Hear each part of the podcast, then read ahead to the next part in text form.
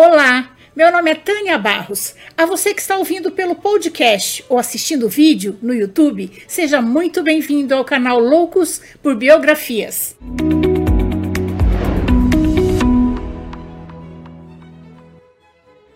se você é novo por aqui, convido você a se inscrever no canal. E se gostar deste vídeo, deixe seu like, faça seu comentário, porque assim esse conhecimento chega para pelo menos mais duas pessoas. Juntos, nós vamos conhecer a vida das pessoas mais interessantes, inteligentes e importantes da história. Mas antes de começarmos, eu gostaria de agradecer aos apoiadores do canal no Catarse. Esse apoio é muito importante para que eu consiga manter esse projeto no ar e pode ser feito a partir de R$ reais mensais no boleto ou em cartão. E como agradecimento, o seu nome sai em todos os vídeos enquanto durar o seu apoio. Para quem se interessar, o link do projeto no Catarse está na descrição da biografia. Agora vamos lá, senta aqui, lá vem história. Hoje vamos conhecer um pouco da vida e da obra do inventor, cientista e empresário sueco Alfred Nobel. Ele ficou conhecido por ter sido o inventor da dinamite na segunda metade do século XIX se tornou um dos homens mais ricos do mundo por meio da produção de outros explosivos e armamentos, além de ter investido na produção de tecidos sintéticos e na exploração do petróleo. O mundo o via como um mensageiro da morte, mas ele conquistou a imortalidade criando uma fundação mundialmente famosa. Pouco antes de morrer, Alfred deixou em testamento que sua fortuna deveria ser usada para a criação de uma fundação, o Prêmio Nobel. Alfred Bernard Nobel nasceu na cidade de Estocolmo, capital da Suécia, no dia 21 de outubro de 1833. Ele era filho de Immanuel Nobel, engenheiro civil e inventor, e Caroline Andrietta Achel, que provinha de uma família abastada sueca. O casal teve oito filhos, mas dos seus sete irmãos, apenas três sobreviveram à infância. Eles viviam em Estocolmo até que a empresa de Immanuel faliu. Andrietta e os filhos foram para a Finlândia e Immanuel foi para São Petersburgo, na Rússia, para montar um novo negócio. Andrietta, para sustentar a família, abriu uma mercearia até que seu marido tivesse sucesso no novo negócio. Quando Immanuel teve sucesso na fábrica de armas e equipamentos para o exército russo, Andrietta e os filhos mudaram-se para São Petersburgo. Em São Petersburgo, Alfred e seus irmãos foram educados por professores particulares. Alfred era extremamente tímido, mas adorava ler e também demonstrava grande interesse pela química. Aos 16 anos, ele já era um químico competente. Ao perceber isso, seu pai enviou-o para os Estados Unidos, onde passou um ano trabalhando com Johan Eriksson, um engenheiro sueco. Alfred visitou países como França, Alemanha e Estados Unidos. Aos 17 anos, além do sueco, já falava inglês, francês, alemão e russo. Em meados do século XIX, Paris era um grande centro de ciência, principalmente de química. Foi em Paris que Alfred conheceu o jovem químico italiano Ascanio Sobrero, que há três anos tinha inventado a nitroglicerina. O invento fascinou o Nobel. Desde a época medieval, o explosivo usado era a pólvora, que fazia muita fumaça e não era muito eficiente. E Nobel estava determinado a mudar isso. Alfred voltou a São Petersburgo com capacidade para dirigir a exploração de petróleo, mas sua ambição era fazer experiências com explosivos, que mal se conhecia naquele tempo. Em 1853, a Rússia, pretendendo expandir seus territórios, entrou em guerra com a Crimeia. Essa foi a primeira guerra técnica da história. A maior parte dos equipamentos usados na guerra foram fabricados na indústria do pai de Nobel. Alfred e seus irmãos tiveram que trabalhar na fábrica do pai produzindo armas durante a guerra, e nesse período ele teve que esquecer suas experiências com a nitroglicerina. A guerra durou três anos e a Rússia foi derrotada. Da noite para o dia, Immanuel perdeu seu principal cliente, o governo russo. Suas dívidas se acumularam e ele novamente entrou em falência. Alfred então voltou para o seu antigo sonho.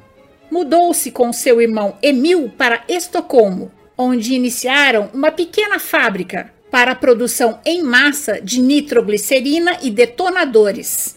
Tudo começou com um composto inofensivo, a glicerina, usada em pastas de dente e cremes para o rosto.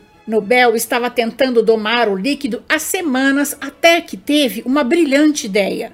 Ele encheu uma cápsula explosiva com pólvora e colocou gota a gota o ácido nítrico filtrado. A nitroglicerina finalmente se depositou no fundo, um líquido pesado, oleoso e inodoro.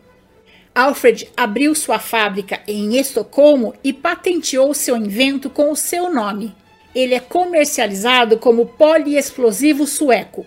Quando a cidade de Estocolmo começou a se expandir e precisou fazer uma estrada de ferro subterrânea, Nobel teve sua grande chance. Os engenheiros pediram a ele que lhes fornecesse explosivos e detonadores e ficaram maravilhados com os resultados. Os negócios iam muito bem e Alfred recebia novos pedidos todos os dias. Na manhã de 3 de setembro de 1864, Nobel saiu para comprar mais material químico e, embora seu irmão Emil fosse um tanto inexperiente, para manusear a nitroglicerina, Nobel permitiu que ele produzisse o explosivo sozinho e pagou caro por isso. Uma explosão destruiu todo o laboratório e seu irmão Emil e cinco funcionários morreram. A opinião pública ficou horrorizada. De imediato, a produção de explosivos em áreas habitadas foi proibida. Nobel foi proibido pelo governo de reconstruir sua fábrica e passou a ser chamado de cientista louco. Alfred jurou pelo seu irmão morto que ele ia encontrar uma maneira segura de manufaturar a nitroglicerina e insistiu em continuar. Mudou-se para Hamburgo, na Alemanha, onde montou seu laboratório próximo a um lago, longe da zona urbana, mas ele precisava de investidores ricos. Apareceu em Estocolmo um advogado e comerciante americano chamado Coronel Scheffner, que, sabendo das dificuldades de Nobel, entregou-lhe um contrato oferecendo 10 mil dólares pelos direitos da patente para o mercado americano. Nobel, irritado, rejeitou categoricamente e foi para o centro comercial de Hamburgo, ele sabia que ali seria o lugar ideal para comercializar seus explosivos e logo encontrou investidores entusiasmados na comunidade industrial. A primeira fábrica internacional de nitroglicerina foi construída nos arredores da cidade. Muros altos separavam os galpões. Todo o estabelecimento era dividido em zonas de segurança, como um tabuleiro de xadrez. Os negócios prosperaram e Alfred Nobel pôde pagar pensão vitalícia para o inventor da nitroglicerina, o químico italiano Ascanio Sobrero.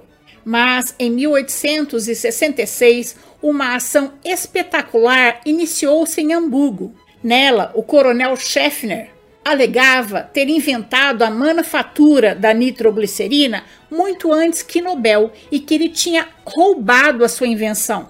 Depois de um julgamento que durou 10 dias seguidos, Alfred Nobel foi confirmado como o único inventor da nitroglicerina. Se sentiu vingado e voltou para sua fábrica, mas os incidentes com a nitroglicerina não pararam. Logo chegaram notícias de acidentes trágicos com a nitroglicerina em todo o mundo.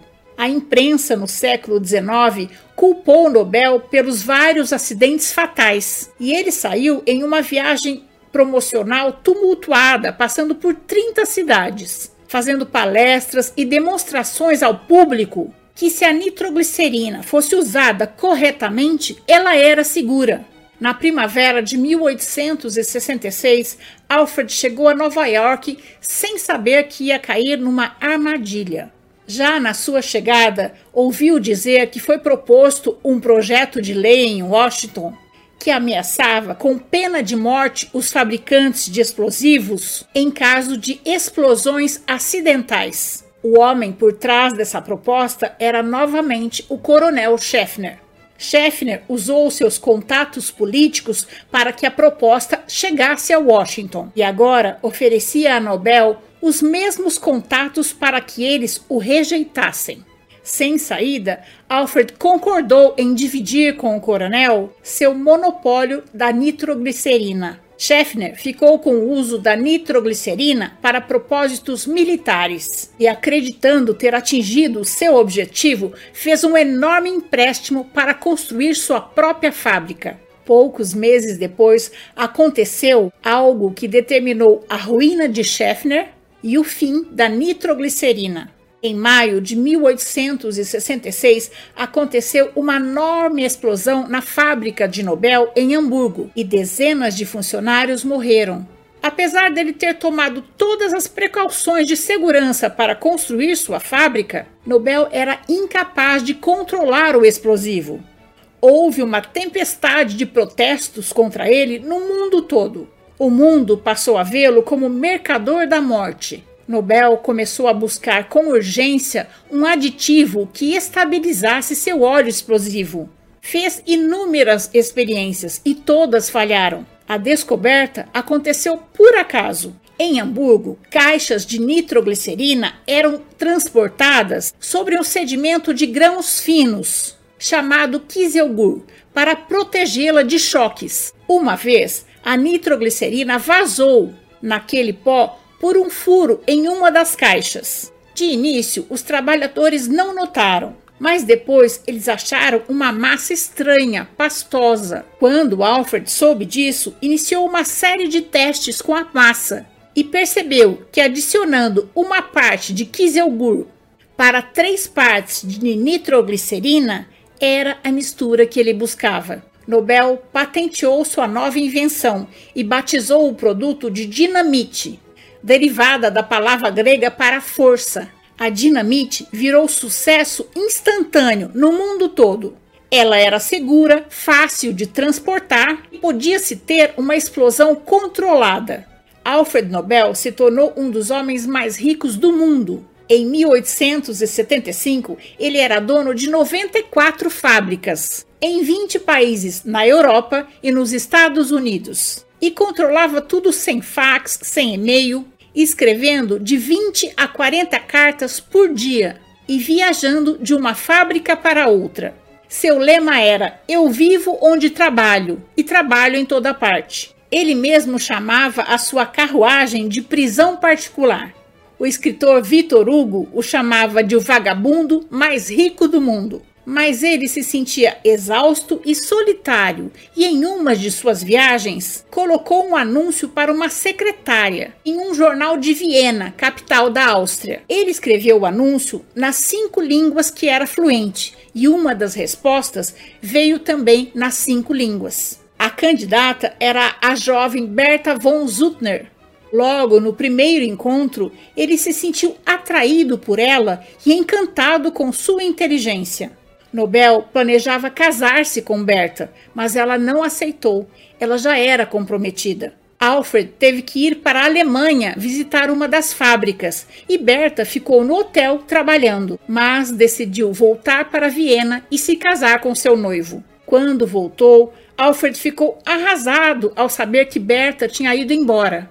Permaneceu em Paris, mais solitário e amargurado do que nunca. No final do século XIX, a Europa foi abalada com uma sucessão de bombardeios. Em 1881, até o czar Alexandre II da Rússia foi assassinado. Na França, os assassinos eram chamados de dinamiteurs termo que comprometia Nobel como inventor da dinamite. Mas Nobel não se sentia responsável quando seus explosivos eram usados inadequadamente. E continuava a modificar sua dinamite para que pudesse ser usada como propulsor sem fumaça para as armas de fogo. os militares ficaram entusiasmados. Pela primeira vez na história, os campos de batalha ficariam livres da fumaça que costumavam dificultar a visão. De volta à Suécia, Alfred comprou a Poforce, uma fábrica de armas, e a transformou num grande centro produtor de armas. Assim como seu pai, Alfred tinha se transformado num grande produtor de armas fornecendo para nações em guerra em todo o mundo. Em 1889, o romance Abaixo as Armas foi publicado como um manifesto contra a corrida armamentista das grandes potências. Era o nascimento do movimento pacifista.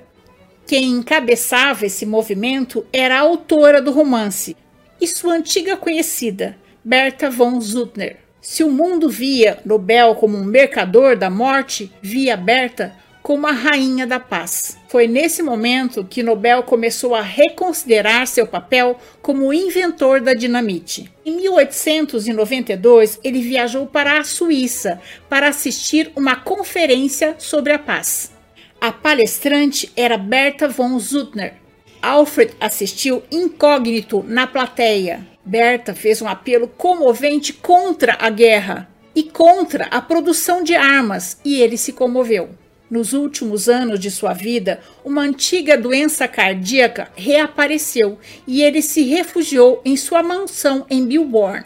Suas únicas distrações eram as horas que ele passava em seu laboratório e as correspondências que trocava com Berta. Ele passou a dormir com uma arma embaixo do travesseiro porque tinha medo de sofrer. Se sentisse muita dor, atiraria no telhado para que alguém o socorresse. Mas se ninguém viesse socorrê-lo, ele se mataria. As dores de Nobel se tornaram cada dia mais fortes. E seu médico recomendou que ele tomasse pequenas doses de nitroglicerina para melhorar sua circulação. Ele passou o último inverno em San Remo, aproveitando o clima ameno e escrevia para Berta quase diariamente, sentindo que seu fim estava próximo. Alfred Bernard Nobel morreu em San Remo, Itália, no dia 10 de dezembro de 1896. Solitário, sem filhos, Alfred determinou em testamento que após a sua morte, sua fortuna deveria ser usada para criar uma fundação que patrocinasse anualmente a entrega de cinco prêmios para quem se destacasse em física, química, medicina, literatura e quem contribuísse com a paz mundial. A Fundação Nobel foi criada no dia 29 de junho de 1900. Os cinco prêmios Nobel começaram a ser entregues em 1901, cinco anos após a sua morte. Desde 1902, quatro prêmios são entregues pelo rei da Suécia: Física, Química, Medicina e Literatura. E o Nobel da Paz é entregue em Oslo, na Noruega. Em 1901, o primeiro laureado com o Prêmio Nobel da Paz foi Henri Dunant, da Suíça, fundador da Cruz Vermelha. Em 1905, a laureada com o Prêmio Nobel da Paz foi uma mulher muito especial, sua grande amiga Berta von Suttner, da Áustria, que era escritora e presidente do Gabinete Internacional pela Paz Mundial. E essa é a nossa história de hoje. Eu espero ter contribuído para que seu dia seja bom. Se você gostou, deixe seu joinha, faça seu comentário, conheça as outras histórias do canal e compartilhe com seus amigos. Lembrando que o canal Loucos por Biografias traz novas histórias toda semana, em vídeo no YouTube e em áudio na sua plataforma preferida de podcast. Até mais!